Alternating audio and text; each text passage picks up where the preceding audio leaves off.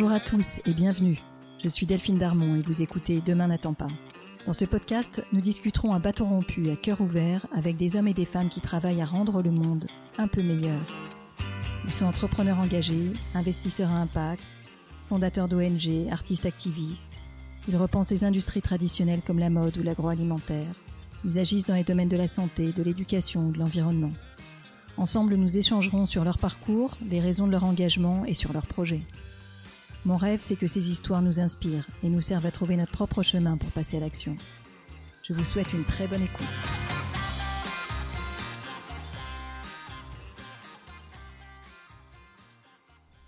Aujourd'hui, j'ai le plaisir de recevoir Laurence Meignery, qui a été parmi les premières à vouloir utiliser la puissance du capital, la puissance de l'argent, pour répondre aux enjeux de la planète. Dès 2007, Laurence a co-créé un fonds d'investissement à impact baptisé Citizen Capital. Aujourd'hui, elle gère ce fonds de 125 millions d'euros qui investit dans des sociétés qui participent à construire un monde meilleur. Parmi les pépites dans lesquelles Citizen Capital a investi, on trouve par exemple Ulule, une plateforme de crowdfunding pour des projets à impact, ou Open Classroom, qui délivre des formations diplômantes gratuites. En plus de son métier d'investisseuse à impact, Laurence a participé à faire émerger la loi Pacte, vraie avancée sociale française, et co-préside aujourd'hui la communauté des entreprises à mission. Avec Laurence, on parlera des raisons de son engagement, du chemin surprenant qui l'a amenée à devenir investisseuse, elle qui avait commencé comme journaliste, et du rôle que peuvent avoir les entreprises pour relever les défis sociétaux et environnementaux, un sujet qui me tient vraiment à cœur. Je vous souhaite une très bonne écoute. Laurence, merci de me recevoir aujourd'hui. Bonjour Delphine, ravie d'être là. Euh, dans les épisodes passés de Demain n'attend pas, j'ai eu l'occasion de rencontrer des, fondateurs d'ONG, des, gens qui ont monté des Bicorp, donc plein d'acteurs du monde de l'engagement. Mais aujourd'hui, on va se parler financement, parce que tout ça ne fonctionne évidemment que quand euh, la, pompe à dollars euh, permet d'activer tout ça. Laurence, tu as cofondé Citizen Capital, qui a été le premier fonds à impact en France en 2008. Et puis, tu es aujourd'hui euh, vice-présidente de la communauté des entreprises à mission et plein d'autres choses encore, on, va le voir. Tu as plein de cordes à ton arc, mais tout en commun euh, cette, euh, cette volonté de bouger les lignes dans le domaine de l'engagement et de l'impact positif via l'entreprise. Alors Laurence, est-ce que tu peux nous raconter d'abord pour commencer un peu qui tu es et comment t'en es arrivé là? Alors qui je suis? J'ai grandi en Bretagne avec un père breton et une mère américaine et un frère. Et, j'ai grandi euh, dans une famille où les questions d'utilité publique étaient en, importantes. On en parlait à tous les repas. C'était une famille engagée politiquement C'est une famille engagée politiquement parce que mon père faisait de la politique.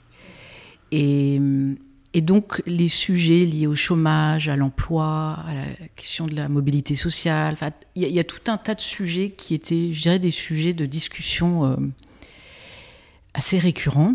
Je, pense que je me suis jamais perçue comme, enfin, je me suis jamais projetée dans un métier qui pourrait ne pas être engagé. J'avais cette image aussi très forte d'un chemin euh, engagé euh, déjà par le par l'histoire un peu politique de la famille mais plus généralement, j'avais beaucoup de mal à me projeter dans un métier tout court. Je pense de ce fait-là. Donc j'ai pris beaucoup de détours. J'ai fait beaucoup d'études pour que ça arrive le plus tard possible. Et puis euh, j'ai fait de la musique. Pendant mes études, mais aussi un peu après, on avait un groupe de filles. Je pense que j'ai jamais eu de plan de carrière, du coup.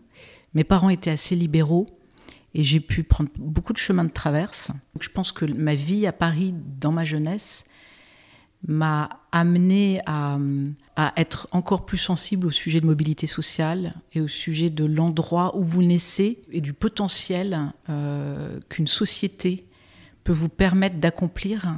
Je, travaillais pendant toutes ces périodes, hein, j'ai été journaliste.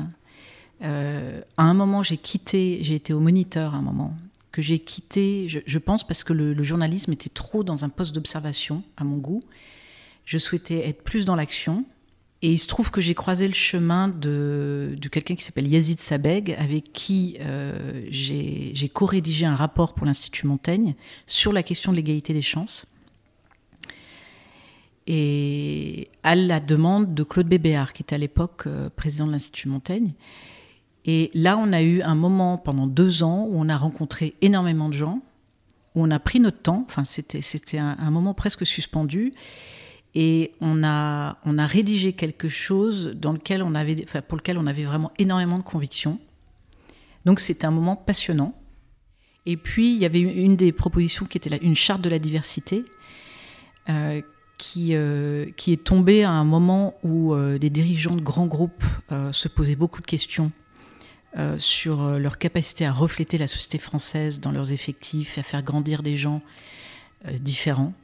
Euh, et donc il y a eu un vrai intérêt pour euh, la charte de la diversité à ce moment-là que j'ai coordonné puis lancé avec, en fait, qui a été lancé avec 36 groupes sur 40 du CAC 40. Hein.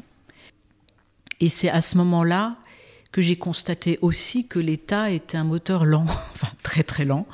Et c'est là où j'ai commencé à avoir, euh, à développer, je pense, une fibre entrepreneuriale aussi.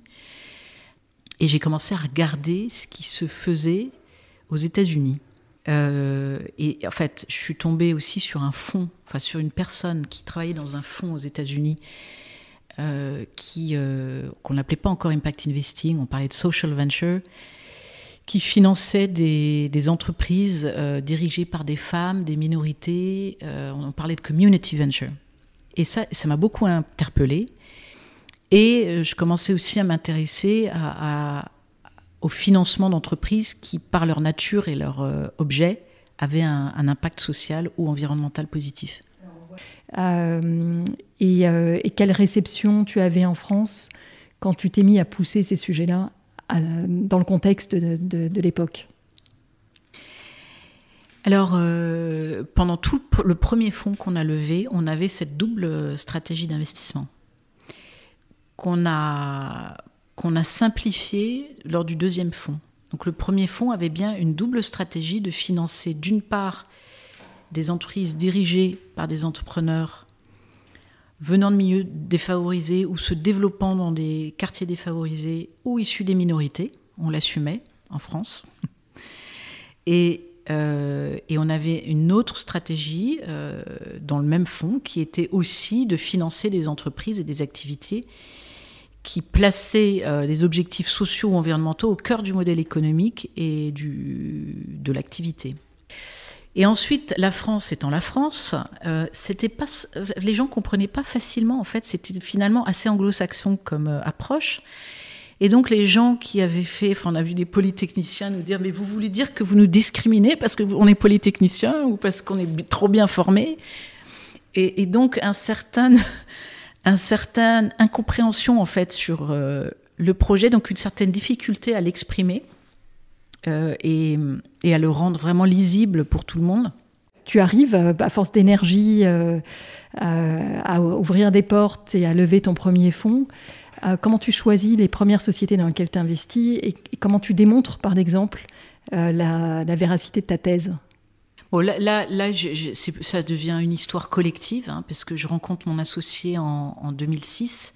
J'avance avec mon bâton de pèlerin euh, un petit moment toute seule, mais en cherchant très clairement un associé. Jamais j'aurais poursuivi ce projet seul. Oui, parce qu'on oublie de souligner quand même que ton profil, par ailleurs, était très atypique. Tu étais une femme et tu n'étais pas une financière, tu étais un outsider dans le monde de la finance. J'étais un outsider. Et donc, le, le couple, euh, le binôme avec Pierre-Olivier, nous a aidés, je pense, à, lever ces, premiers millions euh, en 2008, hein, deux mois avant la chute de Lehman Brothers. Et donc, à partir de là, en fait, c'est un autre projet, puisque euh, aujourd'hui, on est 15. Hein. Euh, et donc je parlerai plus du tout au singulier. Mais effectivement, je pense que au départ, c'est un peu. Je, je, découvre complètement le monde de la finance en, en, en plus de découvrir le monde, enfin, de créer une entreprise. Et c'est a posteriori, quand je me regarde, je me dis mais c'est un peu l'histoire de l'imbécile qui sait pas qu'il va pas y arriver. Oui, et qui du coup y arrive. Et puis euh, qui du coup y arrive parce qu'en en fait, heureusement, je n'avais pas en tête toutes les difficultés auxquelles on allait être confronté, enfin difficultés qui sont classiques et qui sont partagées par beaucoup de gens euh, dans ce métier et dans bien d'autres métiers. Il hein, n'y a, a, pas de chemin facile. Insouciance certainement, et aussi euh, une possibilité de réinventer le modèle, parce que tu n'as pas été formaté par ce modèle-là. Ah oui, absolument. Je, je, pense que les gens qui viennent d'autres milieux, et, d'ailleurs pour moi c'est un, trait d'une société saine. Et ça rejoint aussi la question, je pense, du plan de carrière. Je pense que c'est important de avoir un plan de carrière, c'est toujours euh, bien, enfin, d'avoir des rêves, mais de pas forcément les avoir trop arrêtés, parce que c'est aussi le fait, c'est aussi les accidents de parcours qui créent des opportunités qu'on n'aurait pas imaginées pour soi-même et qui sont et qui en fait vous mènent dans des endroits où peut-être par votre simple esprit rationnel euh, vous n'auriez pas été. Euh, les premiers dossiers t'arrivent, tu vas les chercher avec les dents. Comment ça, se passe les premiers dossiers? Comment on convainc euh, des, des, entrepreneurs aussi de vous faire confiance à vous, à toi qui viens pas du secteur? Là, je pense qu'il faut bien, il faut bien se remettre dans des contextes parce qu'on n'est plus du tout à la même époque qu'il y a 10 ans et qu'il y a même 5 ans. Le monde de, du capital investissement et du VC a, a, énormément évolué.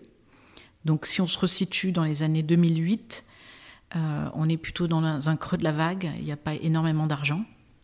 Oui, bien sûr, post-Lehman. Post-Lehman. Euh, et, et, et l'argent qu'on apporte donc a, beaucoup de valeur en soi. Et donc les dossiers à l'époque, euh, bah, un fonds d'investissement qui naît a tout à faire hein, pour générer du, deal flow. donc c'est montré très progressivement. Et, ce qui est certain, c'est qu'on est sans doute arrivé avant qu'il existe un marché, du moins sur, le, sur la partie euh, impact par l'activité. On, a financé un, grossiste en fruits et légumes bio, je pense que c'était un de nos premiers dossiers. Puis on a financé euh, une société qui, euh, qui s'appelle Basile, qui, qui mettait à, disposition des, des, téléphones pour les personnes âgées qui étaient en perte d'autonomie. Euh, avec, euh, avec tout un tas de services à l'intérieur qui étaient très astucieux. Et puis on a financé Camif, hein, qui, était, qui est un des, investissements majeurs avec ce premier fonds. On voit certaines sociétés qui, ont quelque euh, qui sont impact native, qui, ont l'impact au cœur de leur mission.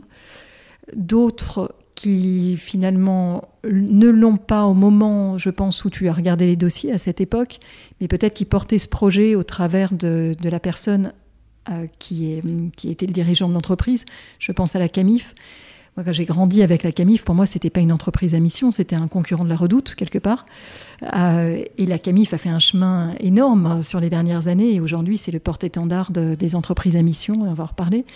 Donc j'imagine que tu as décodé déjà euh, à cette époque-là la volonté du dirigeant de transformer la société et de l'emmener sur le chemin de l'impact. Euh, est-ce que c'était, est-ce, que tu voulais embrasser toutes ces perspectives? D'ores et déjà euh, dès, l'origine de ton fonds Non, je pense qu'on a, beaucoup maturé avec avec le temps et, en fait avec le secteur aussi de l'impact investing qui était ben, le, terme n'existait pas quand on a créé Citizen Capital. Hein. Nous on parlait, on n'avait pas de terme pour parler de, social venture. On, a donc grandi évidemment avec notre, euh, marché, euh, qui est l'impact investing.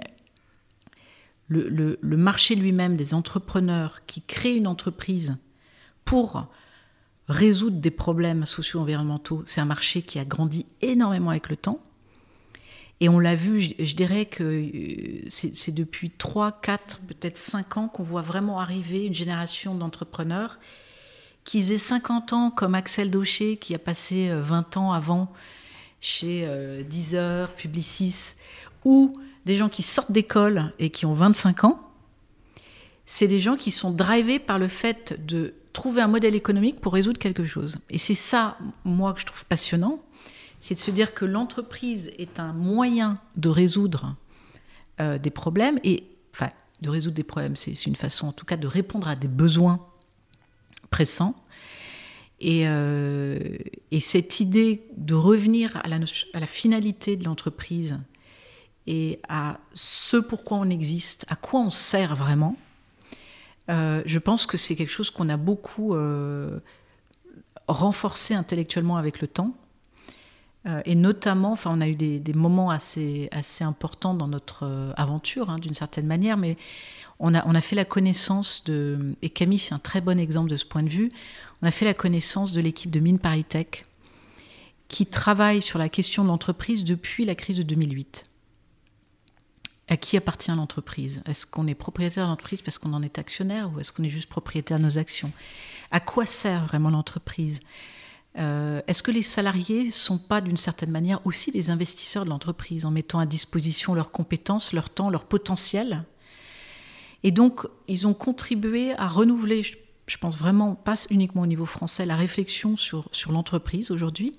Et ils ont conceptualisé la notion d'entreprise à mission.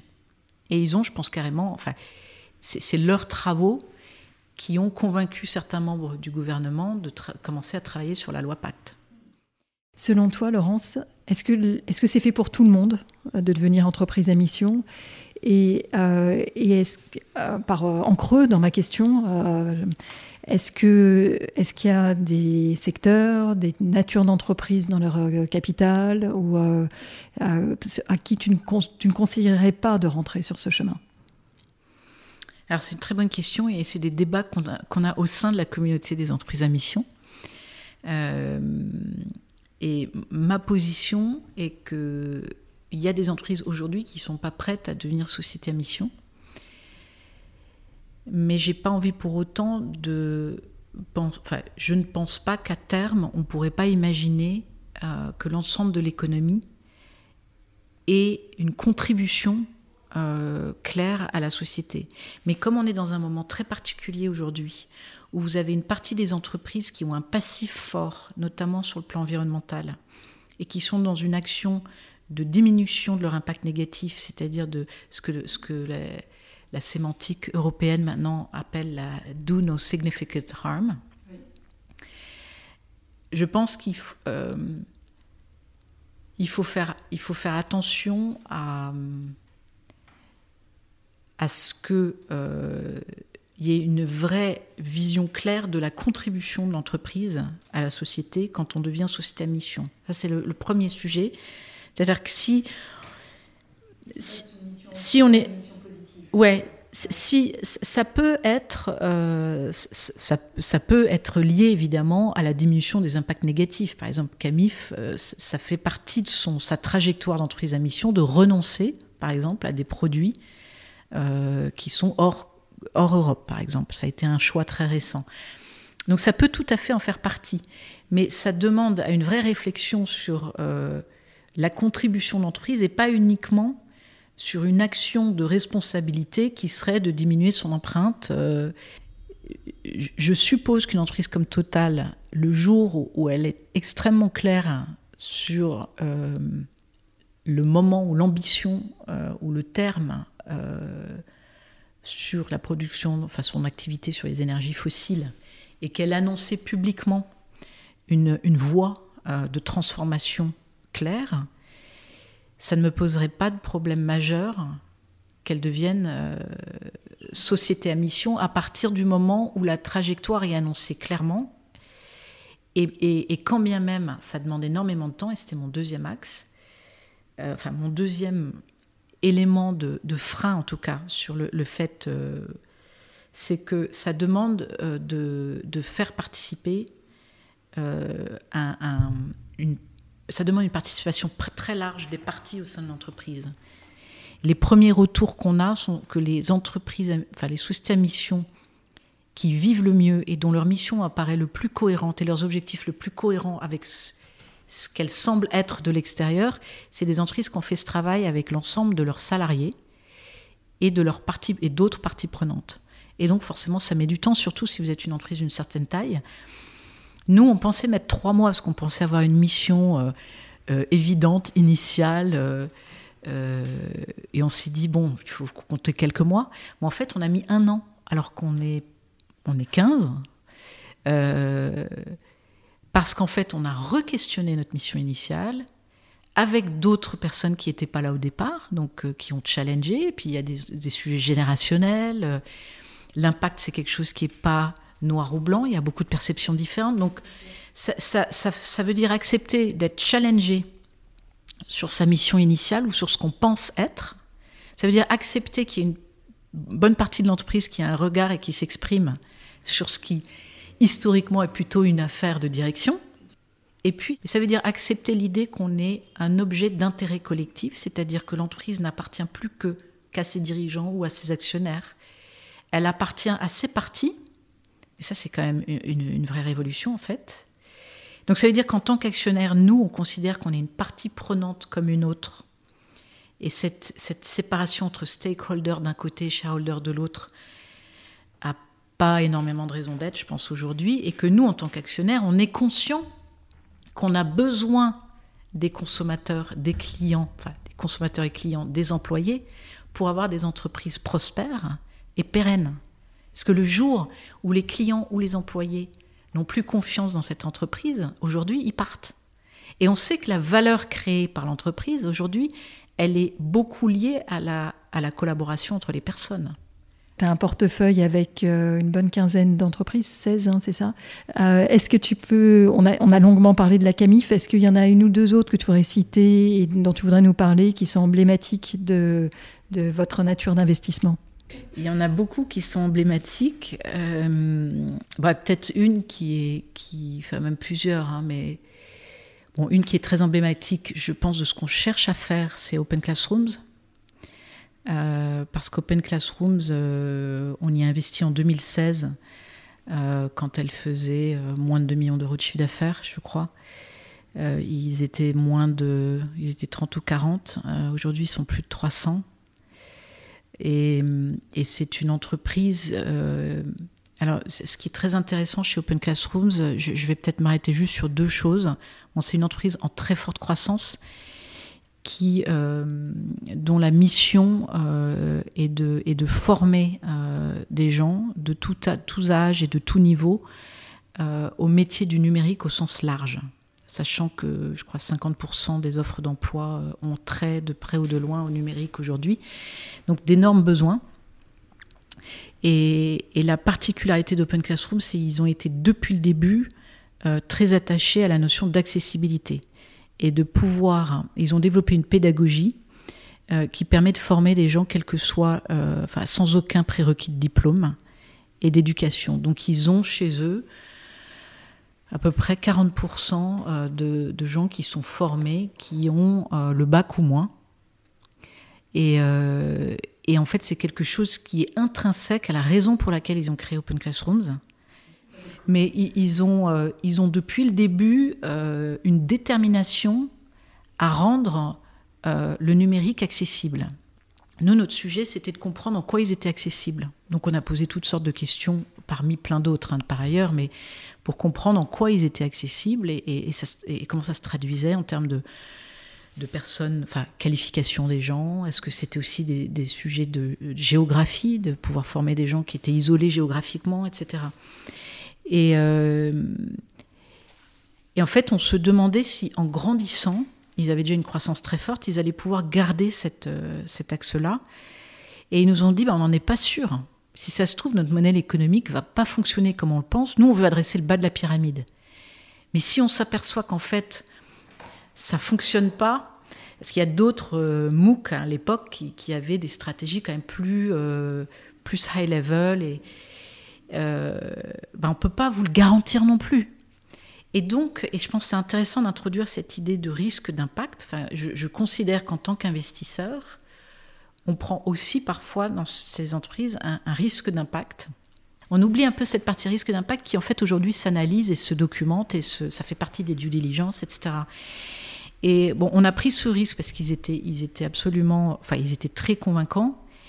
Et aujourd'hui, ils sont, euh, ils continuent d'avoir euh, cet objectif qui est vraiment beaucoup plus au cœur de leur mission qu'il l'était quand on est entré en 2016.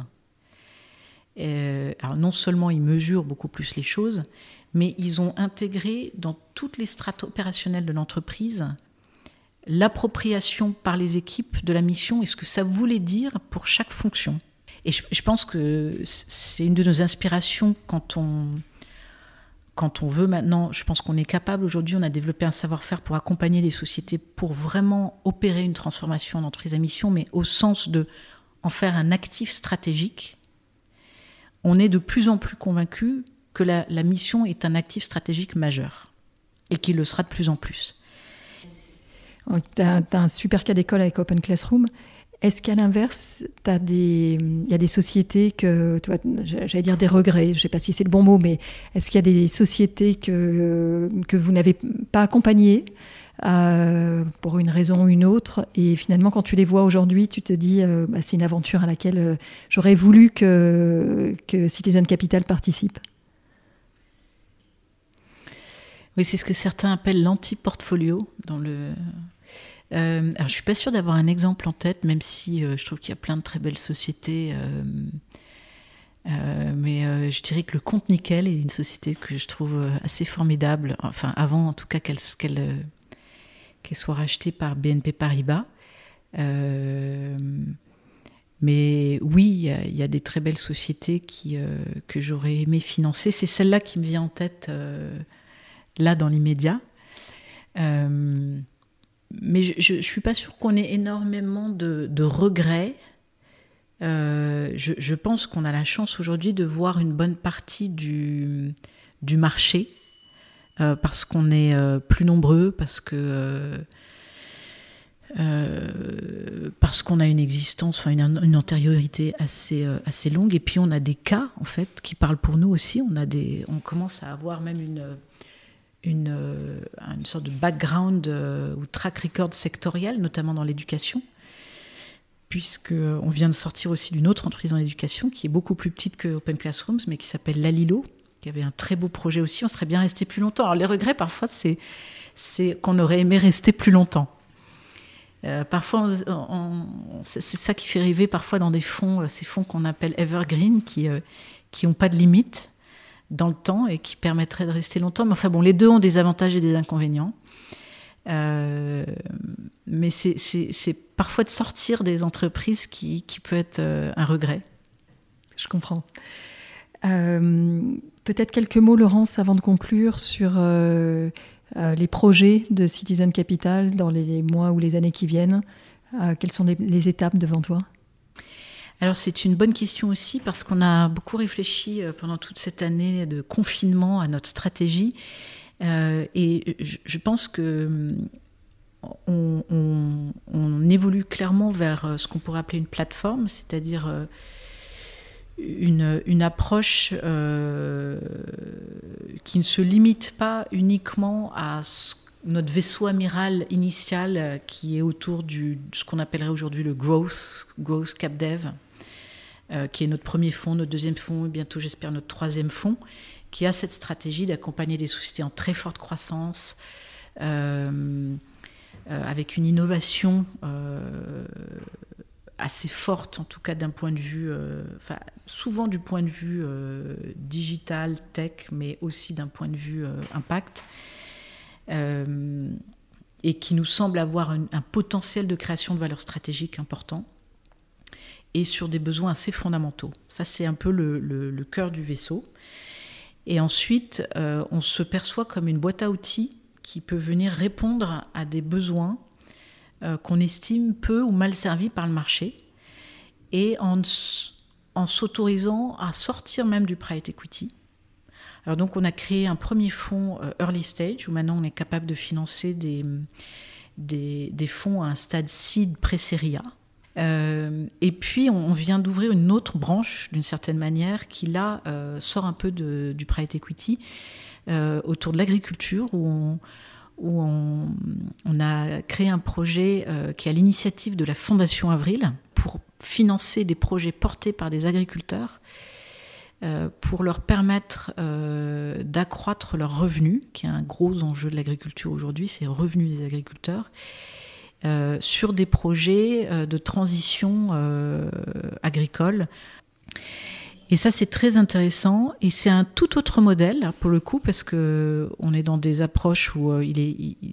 bon, les, groupes d'agriculteurs resteront toujours à la tête du projet, donc on vient vraiment en support. Et, ça, c'est pour nous un, premier axe, mais d'une de possiblement plusieurs autres projets, euh, comme l'immobilier aussi. On est en train de travailler euh, sur un projet autour de l'immobilier d'impact social. Et puis, euh, et puis on travaille aussi, enfin on est toujours intéressé par les, contrats d'impact social, les social impact bonds à la française, où l'État français a émis un certain nombre de, enfin lancé un certain nombre d'appels à projets. Et, pour lequel il manque quelques investisseurs privés. On se pose la question de, d'un fonds qui permettrait de financer de façon plus pérenne ce type d'initiative au niveau des associations. Laurence, est-ce que tu as, en dernier mot, est-ce que tu as envie de partager une, source d'inspiration que tu aurais eue récemment, euh, une, une, personnalité ou une, lecture euh, que tu trouves euh, inspirante pour nous tous? Oui, alors je conseillerais de lire ce qu'a pu écrire Elinor Ostrom, qui est une prix Nobel d'économie, il y a un certain nombre d'années, qui est une femme qui a travaillé sur euh, l'entreprise et les communs et comment envisager d'autres modes de gouvernance dans la gestion de nos ressources environnementales les plus cruciales, comme l'eau par exemple, et qui est en fait considérée comme une des plus grandes économistes de notre temps, mais qui euh, n'a pas été euh, si, qui n'est pas si connue que ça. Donc elle s'appelle Elinor Ostrom. Question que je pose systématiquement en fin d'émission, mais pour te suivre, j'imagine que on te retrouve d'abord sur LinkedIn, euh, et toi et la société Oui, les deux sur LinkedIn, même si j'ai du mal à trouver le temps de poster autant que j'aimerais. Euh, et puis bientôt sur un nouveau site internet euh, Citizen Capital qui, je l'espère, sera, sera plus, plus riche en, en, en articles, en posts, pas seulement de moi, mais de l'ensemble de l'équipe. Merci infiniment. C'était une discussion vraiment éclairante. Merci à toi. Merci Delphine. Un grand merci de nous avoir écoutés jusqu'ici. J'espère que cet épisode vous a plu. N'hésitez pas à nous laisser vos commentaires ou suggestions d'invités sur Instagram. Enfin, si le podcast vous a plu, allez vous abonner et notez-le 5 étoiles bien sûr sur Apple Podcast. Vous pouvez même demander à vos amis, à vos enfants, à vos voisins, aux amis de vos amis, aux voisins de vos voisins, de mettre une note au podcast. C'est comme ça seulement que Demain n'attend pas gagnera de la visibilité et sera trouvable sur les plateformes. Alors je vous dis à très bientôt pour un nouvel épisode.